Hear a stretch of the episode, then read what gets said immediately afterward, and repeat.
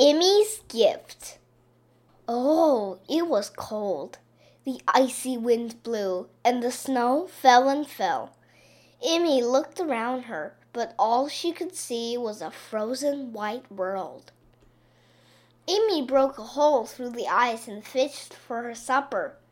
Just one more, she thought, in case anyone comes around, which they hardly ever did. But instead of a fish, at the end of the line, she found a little wooden bird.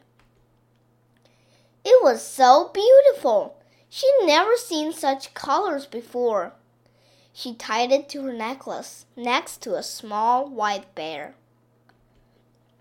The next day, she fished a red flower, then an orange starfish, a green leaf, a purple feather, and soon her igloo was the brightest thing in the land. It could be seen for miles around, and before long, visitors came from far and wide to look and to wonder. They always stayed for supper, and they filled those long, dark nights with stories of faraway lands. Emmy's world seemed a brighter and more colorful place. Then one day the ice began to melt. It was time for her to leave. But just as Emmy was about to go, she stopped and put her hand to her necklace. She took the small bear and gently dropped it into the water. Then she turned and left.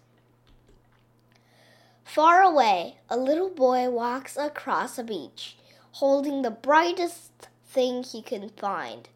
He tosses it into the waves and wonders, as he always does, where it will go.